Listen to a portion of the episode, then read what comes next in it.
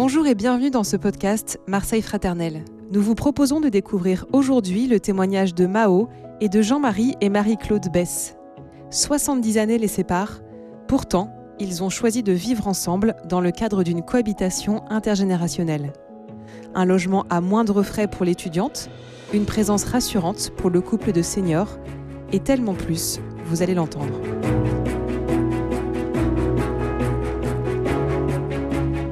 Marseille Fraternelle, le podcast qui crée du lien, Dialogue RCF.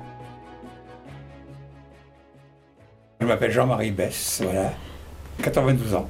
Madame Bess, donc Marie-Claude. Moi, c'est Mao, j'ai 21 ans, je suis arrivée à Marseille en septembre 2021 et je suis en master en alternance à Simon de Sirène.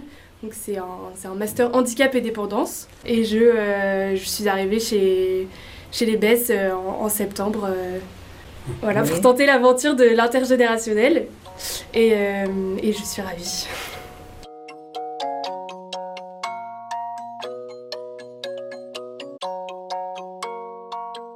Bon, euh, elle va mieux maintenant, mais il y a un an, c'était pas la joie. Et j'avoue que deux ou trois fois, bon, elle est tombée, j'ai du mal à la relever. Donc il fallait absolument qu'on ait quelqu'un la nuit à côté. Donc je suis allé sur Internet et j'ai cliqué aide aux personnes âgées.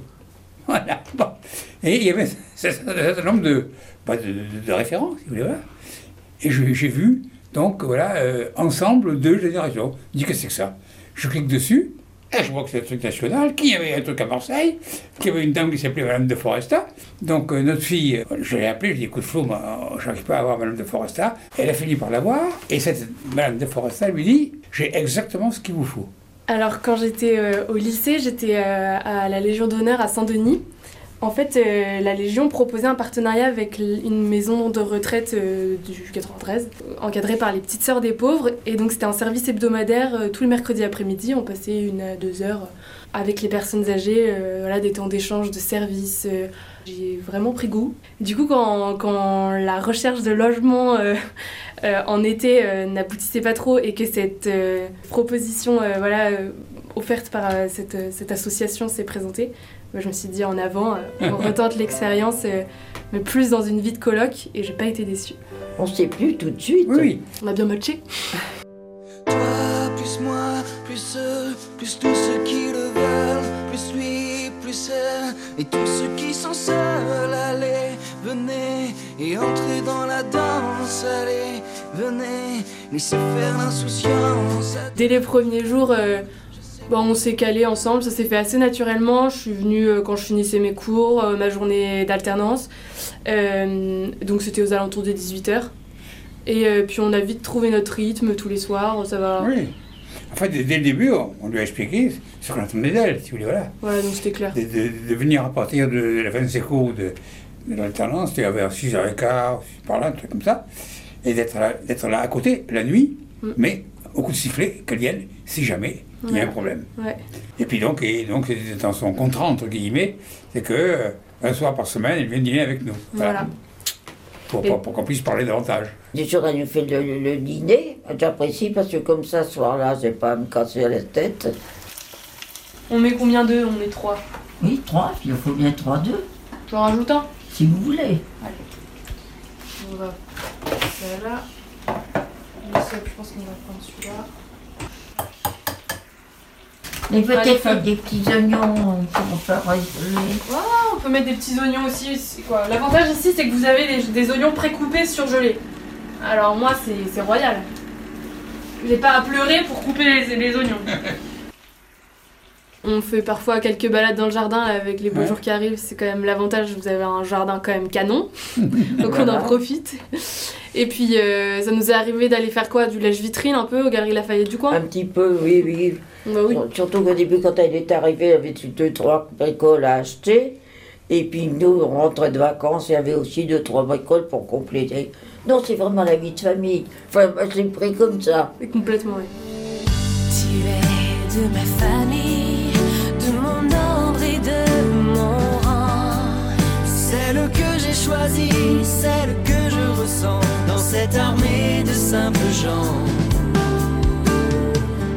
Tu es de ma famille, bien plus que celle du sang. Des poignées de secondes dans cet étrange monde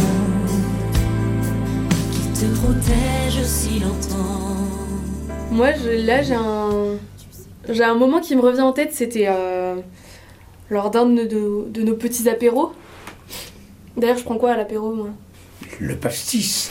Elle est à Marseille, oui. Ah, tout de suite, je me suis adaptée. euh. non, c'était un, c'était un super moment, on était tous les trois. Et donc, j'ai pas hésité à, à être un peu curieuse et à aller euh, leur demander quelques souvenirs de, de leur jeunesse, de leur, euh, de leur enfance même. Et la mémoire était là. Et notamment sur la, la période de la guerre. Et Voilà, que vous voilà. avez vécu euh, bien différemment.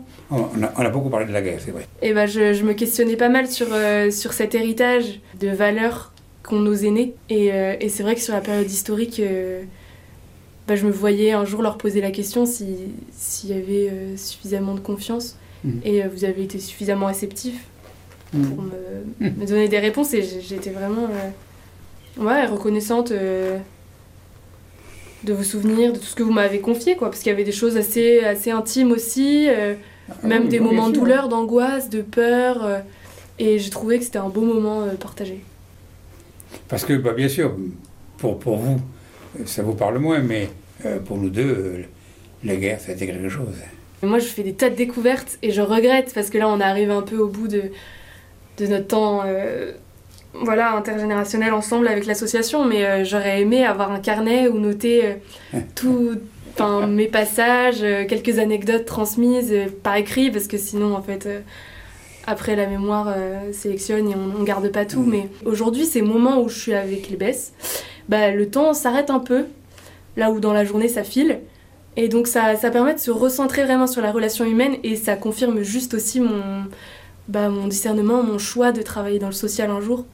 Et je, je- j'ai, un- j'ai davantage conscience de l'héritage de ces générations-là. Et ça m'invite aussi à relativiser un peu, euh, comme vous disiez, on a énormément de chance. Aujourd'hui, les gens ne s'en rendent pas compte. Exactement. Et donc, euh, voilà, apprendre l'optimisme et voilà, arrêter de se plaindre à tout va, puisque aujourd'hui, on, on a quand même, pour la plupart, moi je sais que j'ai beaucoup de chance, je suis très gâtée.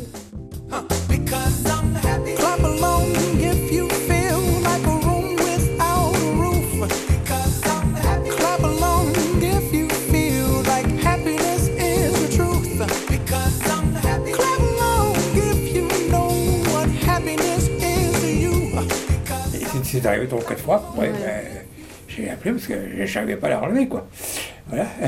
Moi qui auparavant était tout le temps en mode avion, bah maintenant ça y est, je suis alerte euh, la nuit. J'ai choisi euh, l'aventure un peu en connaissance de cause, donc je connaissais un peu le rythme. Mais, euh, mais en fait, c'est toujours une question d'équilibre. En fait, je sais qu'après ce temps euh, d'engagement, je peux toujours aller filer boire un verre. Il y a des soirs, forcément, on y va avec, on y va avec plus de pêche. mais, mais oui, il y a d'autres soirs où on y va peut-être plus en traînant des pattes en se disant euh, bon, voilà, c'est tout le souci de l'engagement, mais je pense que je verrai les fruits euh, peut-être aussi plus tard, avec un peu de recul, en me disant euh, voilà tout ce que l'aventure m'a un peu apporté. Mais aujourd'hui, oui, c'est plus de- d'enthousiasme que de, des pattes. Et je suis contente de mon choix.